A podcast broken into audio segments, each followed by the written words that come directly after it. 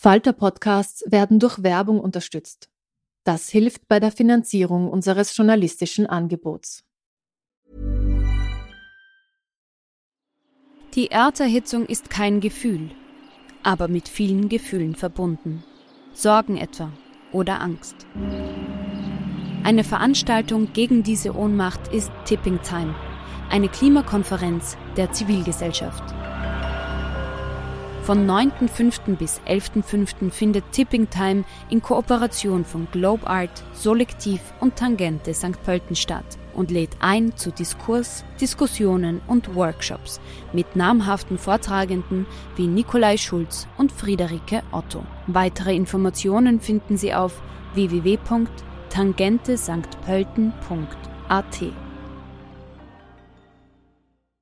There's never been a faster or easier way to start your weight loss journey than with PlushCare. PlushCare accepts most insurance plans and gives you online access to board-certified physicians who can prescribe FDA-approved weight loss medications like Wigovi and Zepbound for those who qualify. Take charge of your health and speak with a board-certified physician about a weight loss plan that's right for you. Get started today at plushcare.com slash weight loss. That's plushcare.com slash weight loss. plushcare.com slash weight loss.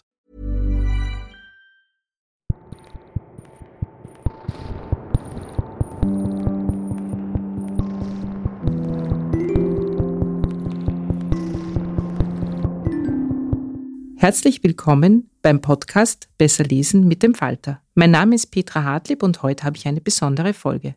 Vom 22. bis 26. Juni fanden in Klagenfurt die Tage der deutschsprachigen Literatur statt, Vulgo Bachmann-Preis. Ich war dabei und habe am Rand des Wettbewerbs mit Menschen gesprochen. Ich freue mich, wenn Sie dabei sind.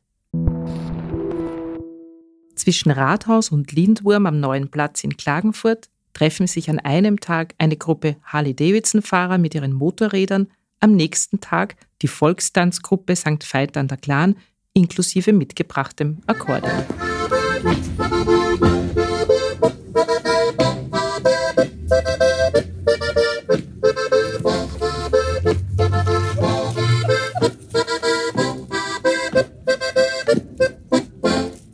Über dem Szenario hängt ein riesiges Transparent mit dem angedeuteten Gesicht von Ingeborg Bachmann. 46. Tage der deutschsprachigen Literatur. Wir sind wieder da. Zwei Jahre lang hat der Wettbewerb nur virtuell stattgefunden. Immerhin ist er nicht ausgefallen wie so manche Buchmessen, aber trotzdem, der Bachmann-Preis ohne Publikum ist ein wenig wie ein fader Gin Tonic ohne Eis. Für die Jurorin Brigitte Schwenz-Harand, Literaturredakteurin der Furche, ist es das erste Mal mit echtem Publikum und für sie ist es eine große Umstellung. Ne, bei mir ist es total komisch, weil ich bin in die Jury eingetreten im Jahr, wo überhaupt niemand außer mir und dem Techniker war, weil da saß ich in der Österreichischen Gesellschaft für Literatur, einfach nur vor dem Bildschirm, das war vor zwei Jahren, in diesem ersten Corona-Jahr, und hatte nur neben mir den Techniker und sonst niemanden. Und wenn sie uns abgeschaltet haben, war ich wieder alleine.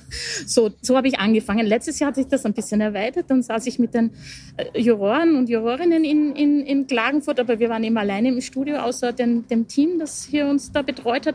Das war schon viel, viel netter. Also das, das habe ich schon so angenehm gefunden, dass man einfach sich links, rechts drehen kann und die anderen sieht, mit denen man äh, äh, diskutiert. Und heuer ist einfach sozusagen das Nonplusultra, dass jetzt alle da sind und dass so viele Verlage auch wieder da sind und Medienleute und so. Das freut mich schon. Was macht den Reiz von Klagenfurt aus? Warum reisen VerlagsmitarbeiterInnen, JournalistInnen, AgentInnen, aber auch ganz normale Literaturbegeisterte aus Deutschland, Österreich und der Schweiz hierher, um sich live Texte vorlesen zu lassen. Wolfgang Hörner, Verleger des Galliani Verlags, kommt seit über 20 Jahren an den Wörthersee und für ihn und seinen Verlag ist das ein wichtiger Branchentreffpunkt. Also bei uns Galliani ist jetzt ja so, dass wir gleichzeitig das Programm machen, aber auch die Presse zum Beispiel. Hier trifft man natürlich viele Kritiker. Man redet jetzt hier weniger tatsächlich übers Herbstprogramm oder so, aber man lernt sie kennen. Äh, die lernen einen kennen. Entweder es gibt ja Leute, mit denen man, merkt man, man hat sozusagen literarisch eine ähnliche Auffassung, gerade über Diskussionen auch von anderen Texten. Also man merkt, wie nah, wie fern ist man sich, was interessiert den, äh, die merken, was interessiert einen selbst. Und dann bauen sich da manchmal schon, ähm, ohne dass es so zielgerichtetes Networking ist, sondern so zufällig und über Bekanntschaften und Begegnungen schon manchmal auch Beziehungen auf und hinterher ruft man halt an und sagt, ah, jetzt weiß ich, das Buch hier ist für dich, willst du es nicht lesen. Das Interview mit Wolfgang Hörner habe ich übrigens im Freibad Maria Loretto gemacht. Auch das hat Tradition hier. Nach dem Lesungsmarathon radelt man am späten Nachmittag den Lendkanal entlang und es treffen sich lose Grüppchen auf der Liegewiese am See. Da passiert es schon mal, dass eine Jurorin neben einem Teilnehmer auf dem Badetuch sitzt. Und viele Jahre gab es auch die Tradition des Bachmann-Wettschwimmens. Dieses Jahr gibt es viele Neuerungen, die im Vorfeld erst einmal skeptisch diskutiert wurden. Der kleine Garten vor dem Sender wurde in einen lounge-ähnlichen Zustand gebracht. Es gibt eine Bühne für die Autorinnen, umgeben von Pflanzen, der Boden mit Teppichen ausgelegt.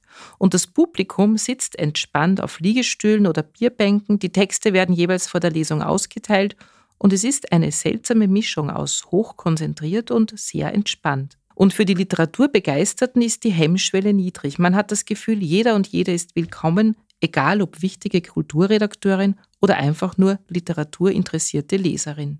Also ich bin begeistert von der Barbara Zehmann, die war bei uns schon einmal in Klagenfurt im Musehaus.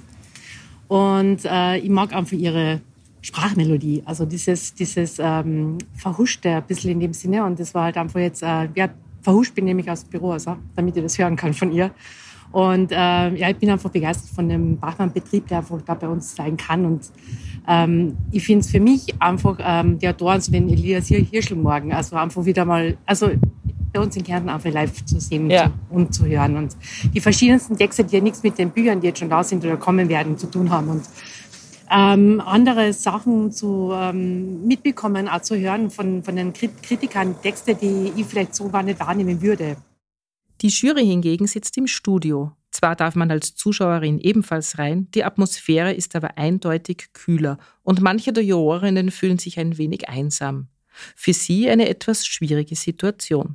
Die Einsamkeit wäre jetzt nicht so tragisch, aber ich glaube, das Nicht-Zusammensein mit den Autoren ist für uns in der Jury nicht ganz so ideal, weil wir dadurch auch nicht immer alles sehen. Mhm. Wir sehen sie ja nur, wenn sie eingeblendet werden und nur den Ausschnitt, wo sie eingeblendet sind und das ist schon was anderes, als wenn man jemand physisch vor sich sitzen mhm. hat und nicht sich. Das geht ja gar nicht ums Gegen, gegeneinander sitzen, sondern einfach beieinander sitzen. Mhm, man muss sich das also so vorstellen. Die Texte werden von den Bewerberinnen im Garten vor Publikum vorgelesen. Die Jury-Diskussion danach findet im Studio statt. Das heißt, Autorinnen und Jurorinnen sind räumlich getrennt. Die jeweiligen Bereiche werden über große Bildschirme übertragen. Für die Autorinnen war es recht angenehm im Garten. Sie hätten gar keine Lust gehabt, im Studio zu sitzen. Brigitte Schwenz-Harran dazu. Ich verstehe also absolut, dass die gar nicht Lust haben, mehr wieder reinzukommen zu uns. Das verstehe ich absolut. Und ich glaube aber gleichzeitig, dass wenn jemand physisch da ist, dass das dann trotzdem irgendwie vielleicht ein bisschen an einen Respekt erinnert, den man gegenüber dem Text haben sollte, wenn da diejenige oder derjenige da sitzt, der den verfasst hat. Und so reden wir halt über den Text und manchmal sind dann halt eher vielleicht mehr Untergriffe, als wenn die Autoren wirklich im Raum wäre. Mhm. Könnte ich mir schon vorstellen, dass das was ändern würde. Auch die Vorsitzende der Jury, Insa Wilke, findet die neue Situation eher schwierig. Also im Gefängnis habe ich mich nicht gefühlt, muss ich sagen, da im Studio. Aber tatsächlich haben wir gemerkt, dass der Kontakt zum Publikum und der Kontakt zu den AutorInnen schon wichtig ist. Wir haben teilweise die Reaktionen nicht so richtig gut mitbekommen. Und es war auch, weil Mara Genschel das vorhin gesagt hat, dass es nicht so einfach war für die AutorInnen in unser Gespräch reinzukommen. Für uns andersrum war es auch nicht so einfach, sie anzusprechen. Also insofern, das war jetzt ähm, ein guter Versuch und es war ja auch eine Lösung, die der Covid-Situation noch geschuldet war. Und jetzt mal gucken, wie man es weiterdenkt. Es gibt ja doch auch viele Menschen, die den Bewerb übers Fernsehen verfolgen. Und einige, die nichts mit Literatur zu tun haben, meinen, es wäre vieles im Vorfeld abgesprochen.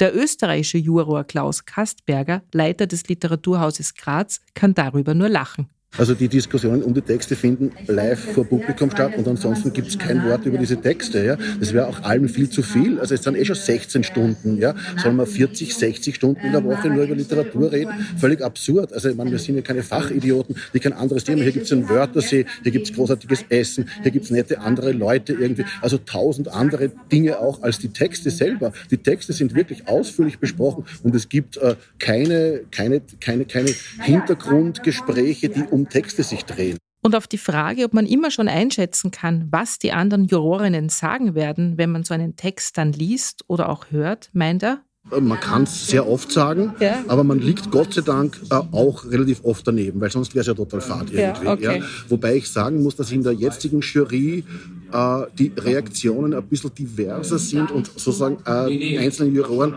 so habe ich das Gefühl, auch breitere äh, äh, Spielräume oder breitere Rahmen der ästhetischen Wertungen haben. Also früher war es eher so, dass ich genau gewusst habe, das ist jetzt der Text von dem und so weiter. Also es ist ein bisschen diverser, mhm. ein bisschen aufgelockerter gewesen und die, die, die Wertungsfindung, äh, also die Qualitätsfindung funktioniert teilweise auf mehreren Ebenen und es ist nicht mehr so starr wie früher, so habe ich das Gefühl.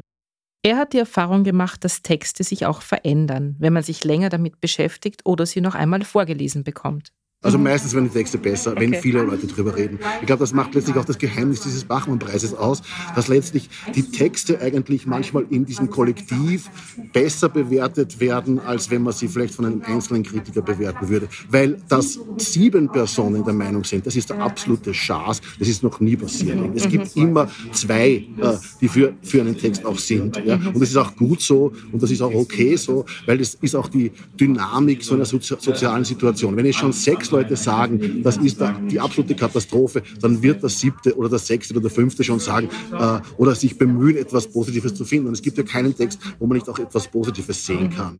Manche der Jurorinnen sind zwar sichtlich erschöpft nach dem Wettbewerb und würden dennoch sofort nochmal in den Ring steigen, um weiterzukämpfen, wie etwa Bea Kaiser. Ich merke halt schon, dass man immer mehr entdeckt, was man dann den jeweiligen Positionen hinzufügen möchte.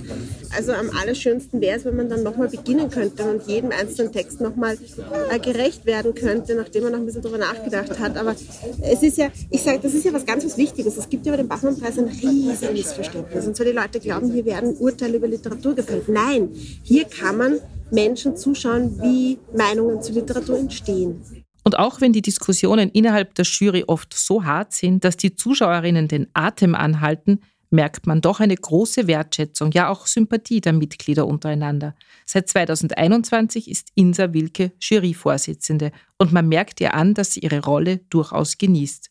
Sie ist der ruhende Pol und glücklich, dass wieder alle vor Ort sind. Ach, ich bin ja wahnsinnig gerne mit dieser Jury zusammen, muss ich sagen. Ähm, aber es ist schon sehr schön, jetzt auch wieder mal raustreten zu können aus diesem inneren Kreis. Und einfach, ich freue mich total, dass alle wieder angereist sind und eben auch das Jüngere nachkommen. Es sind ja sehr viele junge LektorInnen da und jüngere Leute aus der Presse und aber auch die alten Gesichter und die Klagenfurterinnen und Klagenfurter. Also ich freue mich sehr, dass hier wieder auf einmal so ein Fest ist. Das brauchst doch, oder? Franziska Meyer-Keber ist die Dreisat-Sendungsverantwortliche beim Bachmann-Preis. Wie geht es ihr am dritten Tag des Wettbewerbs, der wohl inoffiziell unter dem Motto Wir sind wieder da läuft? Mir geht es ausgezeichnet, bin ein bisschen müde, weil es viel zu tun ist. Äh, für uns natürlich auch als Team im Hintergrund. Aber ich bin total ähm, euphorisch und zufrieden und glücklich, weil die Ideen, die wir dieses Jahr quasi ausgeheckt haben oder versucht haben umzusetzen, auch wirklich aus unserer Sicht gelungen sind, aufgegangen sind und wir hier sozusagen ein neues Fernseherlebnis auch äh, äh, erzeugen konnten. Der Bachmann-Preis im Fernsehen. Natürlich könnte man sagen, es ist für eine Handvoll verrückter Menschen, die sich tagsüber Lesungen im Fernsehen ansehen. Aber das ist natürlich auch das, was diesen Wettbewerb eigentlich ausmacht. Es ist ja sogar so, dass wir heuer mehr Sendezeit zur Verfügung gestellt haben. Wir senden insgesamt 1005 Minuten live aus Klagenfurt. Das ist wirklich einzigartig, wahrscheinlich sogar global einzigartig. Jetzt kann man sagen, ich sehe es nicht so als Sendungsverantwortliche, dass das hier nur für eine spitze Zielgruppe ist. Ja, Literatur geht uns alle an.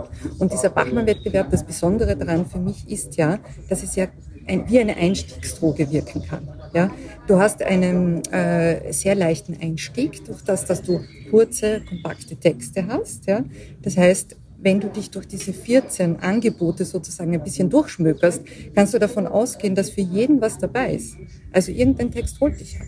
Und dann macht es einfach wahnsinnig Spaß, da dabei zu sein und dann auch sozusagen zuzuhören, was die Menschen dazu zu sagen haben, die Literaturkritikerinnen und Kritiker, unsere Jury, wie die das sehen, wie sie sich darüber, also und auch zu sehen, dass auch Menschen, die wirklich aus der Literaturbubble, wollen wir sagen, oder aus Literaturexpertenkreisen kommen, auch nicht immer einer Meinung sind.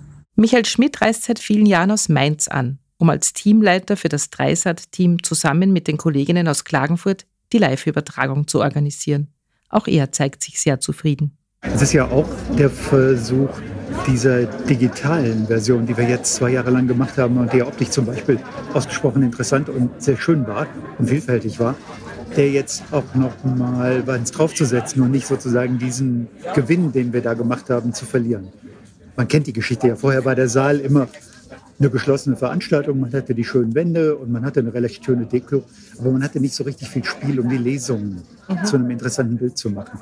Das war ganz anders, als wir die Lesungen in den letzten zwei Jahren bei den Leuten zu Hause oder an anderen Spielplätzen, jede einzeln und jede für sich und jede anders aufgenommen haben.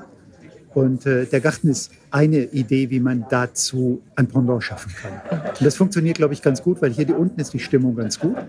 Im Saal ist das noch nicht optimal gelöst, ähm, glaube ich, weil die Jury sich ein bisschen anders als in den letzten zwei Jahren, glaube ich, ein bisschen abgekoppelt fühlt, das zumindest immer noch mal signalisiert. Das ist also jetzt irgendein Zwischenstand und es ist Evolution, also weil in den letzten Jahren wir hier immer viel geändert haben. Die Zukunft solcher Wettbewerbe für das öffentlich-rechtliche Fernsehen scheint ein teures Vergnügen. Vielleicht schauen es ja global gesehen nur eine Handvoll Leute. Wie lange wird es so etwas noch geben? Michael Schmidt von Dreisat dazu? Der Bachmann-Preis ist entweder immer ein Krisenphänomen gewesen, seit 40 Jahren, oder aber immer durchgesetzt. Also das ist, glaube ich, eine Frage des äh, Blickwinkels oder wie man die Diskussion, die dann gerade so läuft, und das hat ja Konjunkturen, äh, wie man die dann wirklich bewertet. Ich glaube, dass der Bachmann-Preis als Thema und als Inhalt von Dreisat im Moment nicht gefährdet ist. Wir wissen alle nicht, was in den nächsten Jahren etatmäßig passieren wird. Es gibt jetzt diese neuen äh, in, sagen wir, in Diskussion befindlichen oder fast schon beschlossenen Richtlinien für öffentlich-rechtlichen Rundfunk, zumindest in Deutschland, die ein ganz klein bisschen mehr Druck machen, Kultur etwas höher aufzuwerten gegenüber verschiedenen anderen Formen der Unterhaltung. Das kann so ein äh, Thema wie den Bachmann-Preis eigentlich nur stützen. Ich glaube, man weiß in Mainz, man weiß in Wien und man weiß auch hier und hier ganz besonders in Klagenfurt, was man für ein kulturelles Kapital da einfach hat. Ein symbolisches Kapital. Und äh, niemand wird mehr als 20, 30, 40.000 Zuschauer damit erreichen können. Wenn wir es versucht haben, haben wir uns schrecklich abgezappelt und blamiert mit Versuchen. Ähm, aber jeder weiß, diese 20.000 Leute sind wirklich richtig dankbar und für die machen wir das. Und Insa Wilke zur Zukunft des Bachmann-Preises? Die Tage der deutschsprachigen Literatur und der Bachmann-Preis und die anderen Preise sitzen gerade fest im Sattel, um den Cowboy aufzunehmen. Zumindest das Publikum war der einhelligen Meinung, es gab schon schlechtere Jahrgänge. Eigentlich war kein Text dabei, wo es dieses kollektive Kopfschütteln gab und auch keiner, der von allen Jurorinnen zerrissen worden wäre.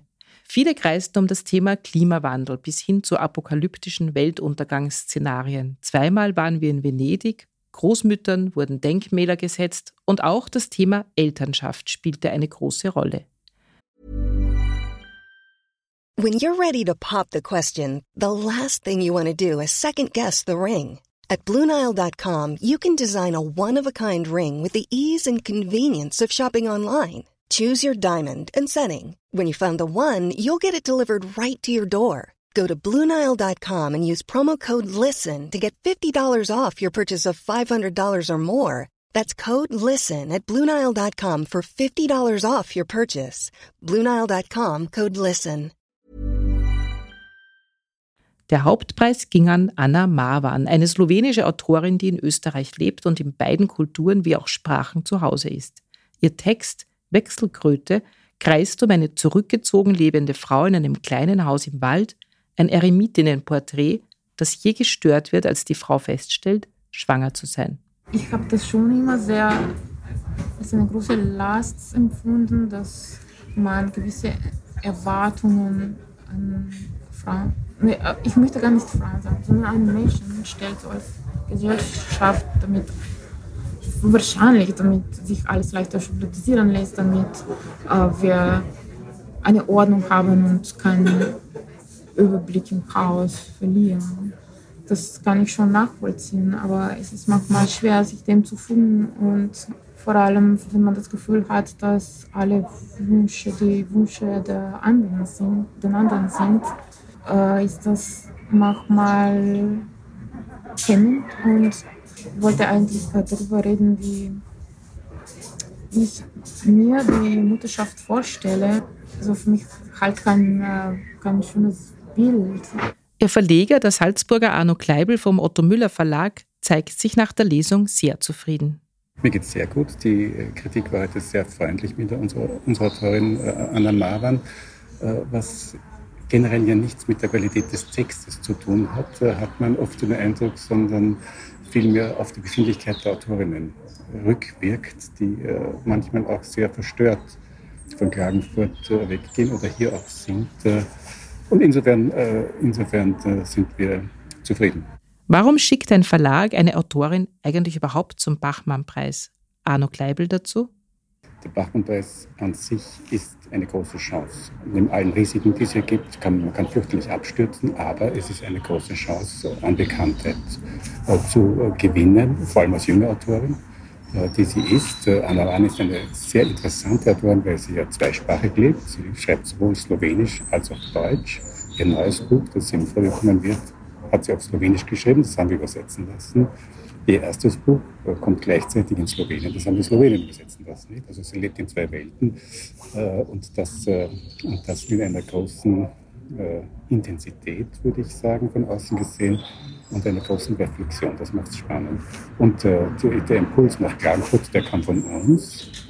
Und äh, sie hat diesen Text extra für Klagenfurt geschrieben und äh, hat den Jura Klaus Kasperger überzeugt, was ja sozusagen die Hürde ist, um hier jetzt Eintrittsticket zu bekommen, dass man den Ihrer überzeugt. Und ähm, weil ich Anna Marwan glaube, gut zu kennen und weiß, wie sie hier auftreten kann und was sie aushalten kann, auch an Kritik, die ja unmittelbar kommt, habe ich jetzt sehr empfohlen, äh, hierher zu kommen. Der Autor Juan Guse galt nach der Jury-Diskussion durchaus als Favorit. Er konnte mit dem Kelag-Preis nach Hause gehen. Aufgeregt war er nicht. Und auch die Jury-Diskussion hörte er sich gelassen an. Man hört halt immer so Geschichten, dass es für manche so eine unschöne Erfahrung hat, wenn die auf die Schnauze bekommen haben. Aber dadurch, dass ich auch in meinem täglichen Arbeiten an der Uni, wo wir uns ja den ganzen Tag mit Bewertungsverfahren beschäftigen, in der Soziologie, zumindest in unserem Arbeitsbereich, bin ich da auch so ein bisschen tatsächlich abgestumpft, weil ich jeden Tag irgendwie von Leuten lese und höre, die andere bewerten und irgendwann verliert man sozusagen die, verliert es die Dramatik vielleicht. Also selbst, ich kann ja jetzt nicht aus dem Nähkästchen plaudern, aber selbst bei Organisationen, wo man denken würde, nee, da ist sozusagen die, das Auswahlverfahren oder die Bewertungsentscheidung ähm, auf einer maximalen Sachlichkeit verlaufen. Irgendwann kippte, kippen die Diskussionen in diesen Organisationen auch und es wird extrem un unsachlich. Dann redet man über anderes, so mikropolitische Kämpfe, Gruppendynamiken. Und genau, wenn man das weiß, dann ist es. Und auch für Leon Engler, Gewinner des Dreisat-Preises, war es nicht ganz so schlimm, wie er es sich ausgemalt hat. Es war besser als vorgestellt, weil ich mir wirklich das Schlimmste ausgemalt habe. Was, dass da jemand auf dich... ja, ja, ich dachte wirklich, ich gehe da unter und kriege keinen Satz raus, aber ich habe äh, fast alle Sätze richtig rausbekommen und das war, ja, ich finde es toll, wenn ich mich selber noch überraschen kann. Ja. Ich versuche es nicht zu ernst zu nehmen, weil die haben natürlich alle ihre äh, subjektiven Geschmäcker, das merkt man ja auch. Mhm. Da weiß man sofort, es kommt ein Text und da wird einer so drauf reagieren und die andere ganz, ganz anders.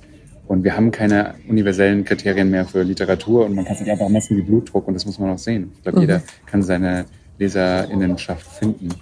Aber er ist sich durchaus bewusst, dass für die breite Öffentlichkeit diese für ihn so wichtige Stunde keine Bedeutung hat. Und das beruhigt ihn natürlich auch.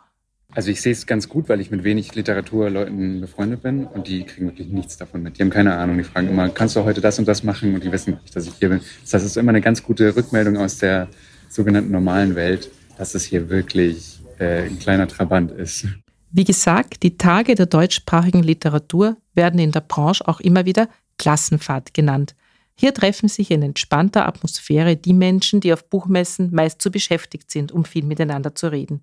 Und der Vorteil an Klagenfurt ist, man muss sich nicht verabreden. Alle sind meistens an den gleichen Orten. ORF-Studio, Strandbad Maria Loretto und am Abend am Lendhafen, wo gequatscht und getanzt wird.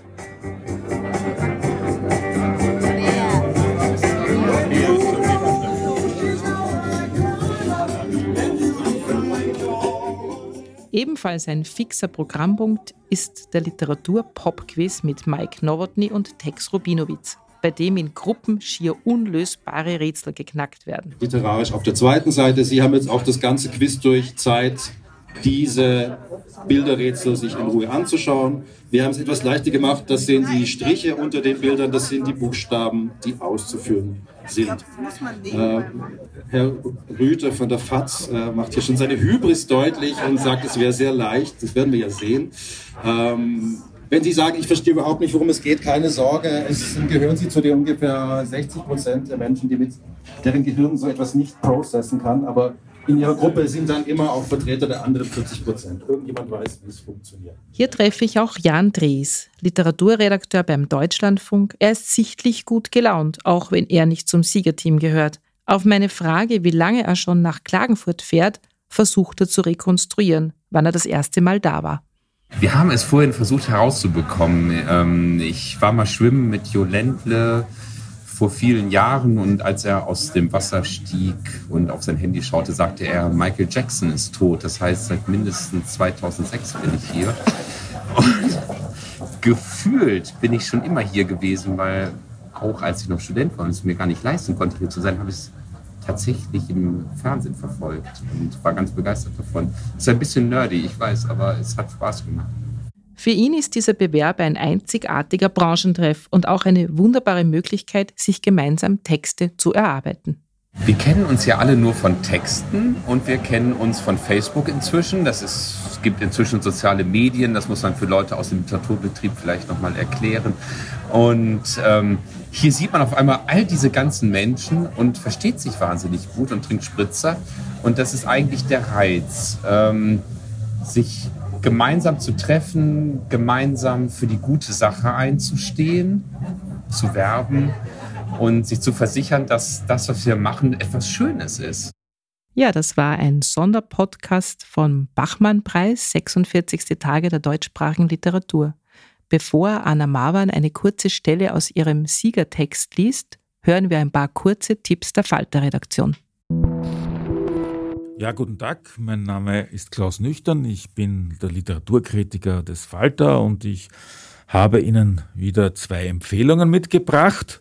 Beginnen wir mit Martin Walser. Der Titel lautet Das Traumbuch Postkarten aus dem Schlaf und es ist erschienen im Surkamp Verlag. Martin Walser, der im März 95 Jahre alt geworden ist, der einfach in diesem Buch seine Träume aufgezeichnet hat Wobei äh, die Pointe daran ist, dass er darauf besteht, dass seine Träume nicht gedeutet werden sollen oder müssen, sondern sie sagt dann, sie sind mir deutlich genug. Und der Witz an diesem Buch ist, dass diese kurzen Traumschilderungen oder Traumwiedergaben, in denen äh, prominente Zeitgenossen wie äh, Jürgen Habermas oder Hans Magnus Enzensberger oder auch Goethe kommen vor äh, und die natürlich alle diese Traumthemen wie sexuelle Fantasien, Versagensängste, narzisstische Größen, Wahn und dergleichen beinhalten, also durchaus auch, auch, auch an die Grenzen der Peinlichkeit gehen, dass die ergänzt werden durch Arbeiten von Cornelia Schleime, einer deutschen Künstlerin. Und Cornelia Schleime hat alte Ansichtskarten genommen und die übermalt und äh, reagiert da auf sehr witzige Weise und, und ironische Weise auf diese äh, Träume des greisen Martin Walser. Und aus diesem Zusammenspiel äh, schlägt das äh, Buch da ganz eigene poetische Funken. Das zweite Buch äh, stammt von Thomas Hürtlin, einem Spiegelreporter und trägt den sperrigen, aber umso genaueren Titel Berlin, 24. Juni 1922, der Rathenau Mord und der Beginn des rechten Terrors in Deutschland und ist erschienen bei Kiepenheuer und Witsch.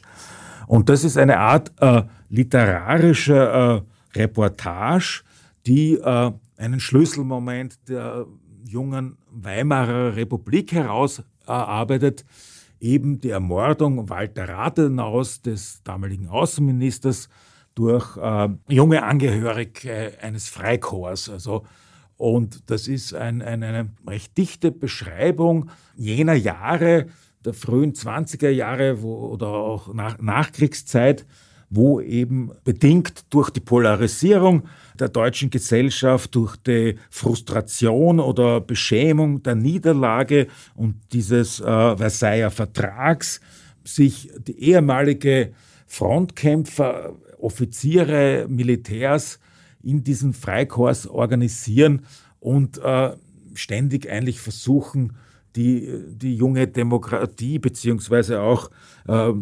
Räterepubliken und äh, linke Entwicklungen wegzuputschen und wo politischer Mord an der Tagesordnung ist. Und äh, Hürtlin das eigentlich in so einer doppelten Bewegung einerseits diese eigenartig, ganz offensichtlich charismatische, aber auch sehr widersprüchliche äh, Figur des Walter Rathenhaus, also Aufsichtsrat im AG, ein industriellen Sohn, ein reicher, kultivierter äh, und, und, und schillernder, äh, auch zu ähm, Philosophie neigender Lichtgestalt für die einen, aber zutiefst verhasst eben diesen rechten Putschisten, weil er alles äh, ver verkörpert ist. Natürlich dann darüber hinaus auch noch Jude, äh, zeigt aber selbst gewisse fast antisemitische Züge.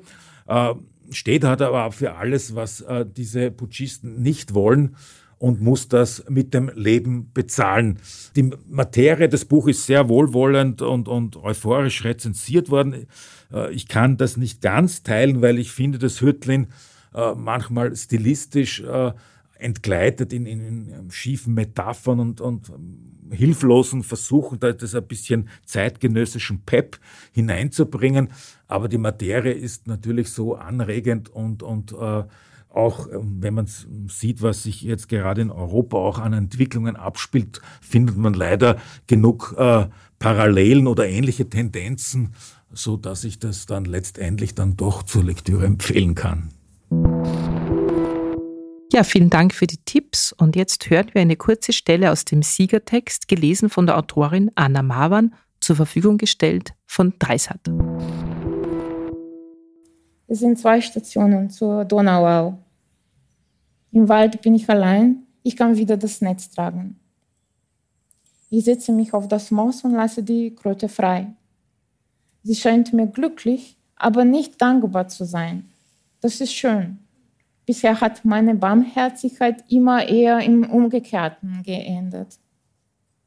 Vielleicht sollte ich mich von den Menschen gänzlich abwenden und den Kröten ganz zu. Sie bewegt sich langsam weg von mir. Ich bleibe auch dann noch sitzen, als ich sie nicht mehr sehen kann. Etwas in mir wehrt sich dagegen, die ganze Fahrt in die entgegengesetzte Richtung mit einem leeren Eimer zu wiederholen. Es dauert mindestens eine halbe Stunde, bevor es für mich möglich ist, aufzustehen. Man hat oft eine ganz falsche Auffassung von dem, was für mich möglich ist. Oft glaubt man, es sei alles eine Sache der Entscheidung, des Willens, aber nein, nein. Nicht mal einmal ich selbst kann jedoch sagen, kann berichten, worin die Unmöglichkeit liegt. Irgendwo zwischen dem Gedanken und der ersten Handlung, natürlich, aber dieser Raum ist dunkel und unendlich.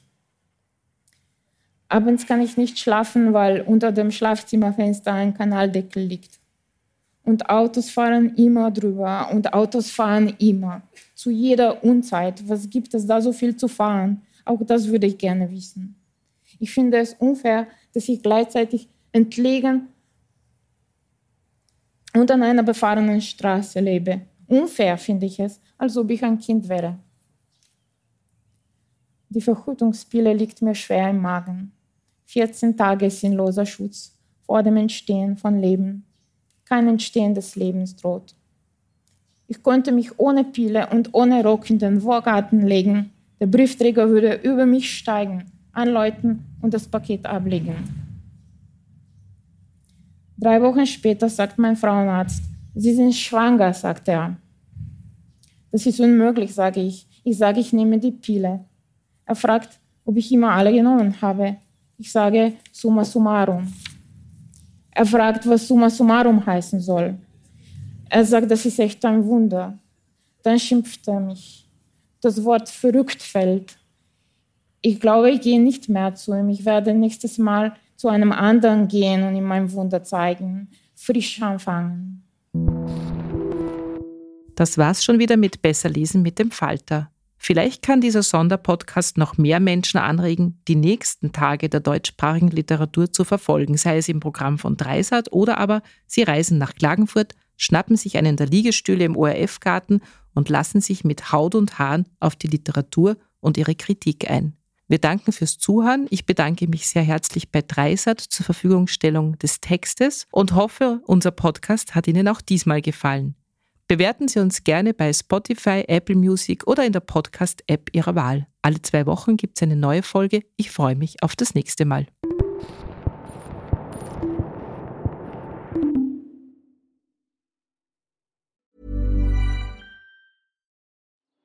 Die Erderhitzung ist kein Gefühl, aber mit vielen Gefühlen verbunden.